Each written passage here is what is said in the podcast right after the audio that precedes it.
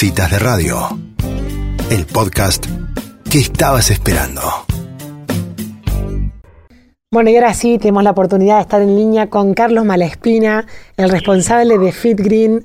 Bienvenido, Carlos, a Citas de Radio. ¿Cómo estás? Bien, ¿y vos?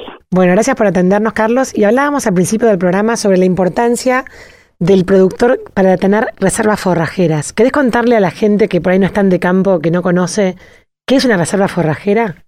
Bueno, eh, la reserva forrajera es eh, eh, en la época de primavera-verano guardar todo el alimento que uno pueda para el invierno. Eh, básicamente lo que más se hace son silajes eh, o reservas de pasturas o de cebada o de trigo que sería primavera o de maíz o sorgo que es lo de verano. O sea, eh, generalmente en invierno por si no hay lluvia, por la celada o eso, hay faltante de pasto y cuando uno tiene una producción de engorde de novillos o tambo, tienen que tener este el alimento asegurado para toda esa época del año. Igualmente ya la mayoría de la gente da reserva o, da alimento durante todo el periodo de, engorde del animal o el tambo evidentemente todo el año, ¿no? Claro. Ahora me imagino, Carlos, que para poder eh, trabajar de esta manera tiene que haber mucha anticipación en las decisiones de producción. Sí, los, los, productores ya saben lo que van a este, hacer de, reserva. Eh, entonces, bueno, con anticipación te llaman, uno hace una planificación con ellos de qué tipo de alimento quieren hacer, si son de primavera, si son de verano o los dos, si son eh, reservas eh, hechas en bolsa o lo que se llama bunker, que es eh, este, esa torta grande que se ve en los, en los campos, con, tapado con, con plásticos y cubiertas. este, bueno, ellos van, van decidiendo de acuerdo a los volúmenes, de acuerdo al tipo de producción que tienen, qué tipo de reserva, y algunas son más estratégicas, que son para determinado momento del año, para engordar o recriar terneros en, en el potrero o este, alimentar vacas de cría. Por eso todo lleva una previa planificación y la decisión generalmente con, con, el, con dueño del campo, los contratistas, la tomamos meses antes, ¿no? Claro, claro. Carlos, ¿y los años de seca, como por ejemplo está, estuvo siendo este, que es un año, un año bravo para, para el productor, ¿se modifican los planes o cómo hacen cuando hay mucha seca? ¿Guardan...? Y vos tenés dos... Sí, Eh, el productor en, el invierno, gracias a que tuvo la reserva, eh, pudo mantener la carga animal eh, utilizando más reserva. Generalmente cuando pasás un invierno un año de seca, al otro año tenés que reponer la, la, reserva que, que, consumiste. Claro. Eh, entonces tenés que hacer la reserva que tenés planificada y algo más, siempre algo más por por el motivo de que no sabes de qué manera se va a presentar el año, si vas a tener pasto o no en el invierno.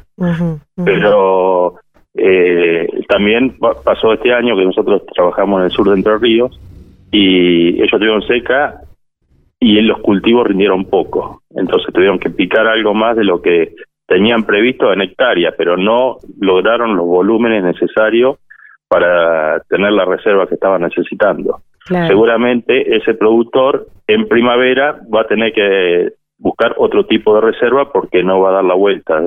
Eh, o sea, tiene que tener la reserva que hizo ahora, que fue menor por una cuestión de rindes, entonces para llegar a la, al, otro, al próximo año para picar otro maíz, seguramente en el medio va a tener que hacer algún silaje de, de cebada o de alfalfa o de alguna postura consociada.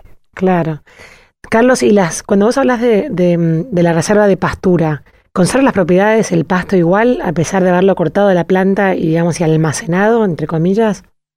Mira, de todas las reservas que se hacen, el silaje es lo más, lo más parecido a lo que es la planta en sí.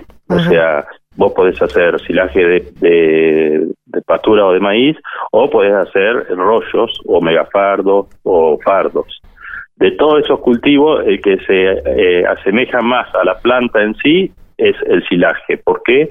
Porque es el que te permite eh, guardar la reserva con la mayor cantidad de humedad. eh, entonces, no es, siempre yo digo, la, la planta en sí es una cosa que no es este, inigualable con, con una reserva, pero el silaje es lo que más se aproxima a lo que es la planta en sí de alfalfa o de cebada o de maíz. Claro.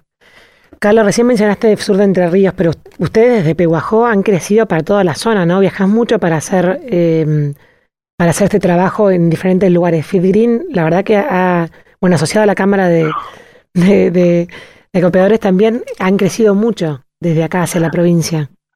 Sí, nosotros eh, básicamente, bueno, si bien en la base está todo radicado acá en Pehuajó, eh, arrancamos eh, con los silajes de primavera en Pehuajó y en el sur de la provincia de Buenos Aires, eh, que es la zona de riego, le llaman de Corfo, que abarca todo lo que es, eh, vendría a ser la patita de la provincia de Buenos Aires, que, que Pedro Luro, Villalonga, Hilario Casubi, eh, o sea, eso es una zona que la hemos desarrollado eh, ya hace casi 20 años que estamos ahí en, en esa zona, y Pehuajó. Esos dos puntos serían lo que es silaje de primavera, y algo en Tandil.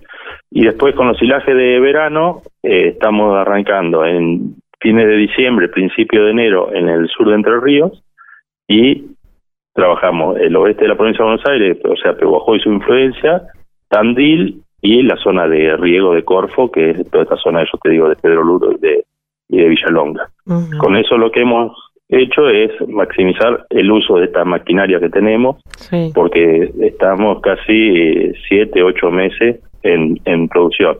A su vez, como empresa, eh, ya hace dos años incorporamos la, eh, el tema de eh, la enmienda orgánica, o sea, todo lo que es limpieza de corrales, de los filos o de las cabras en los tambos, Mira, y bueno, para el abono orgánico, digamos, de los, de los potreros. mira. O sea que ya prácticamente no paramos todo el año. ¿Cuánta y gente, cuánta gente emplean, Carlos? Nosotros en plena campaña estamos en 50 personas trabajando, entre lo que son empleados directos que están todo el año, más los que vienen por, por la temporada a hacer la, la parte esta de, del picado de forraje o, o de la enmienda orgánica. Claro, claro. Pero sí, hoy tiene 50 personas trabajando aproximadamente. Qué interesante. Bueno, Carlos, muchísimas gracias por estos minutos en citas de radio. Nos alegra mucho haber, haber podido lograr con la comunicación. Listo, te agradezco a vos por el llamado y saludo a toda la audiencia. Bueno, muchas gracias. Bárbaro. Adiós. Un abrazo. Chao, chao. Bueno, y así pasaba Carlos Malaspina, responsable de Fit Green, hablando un poco de la decisión de reserva forrajera.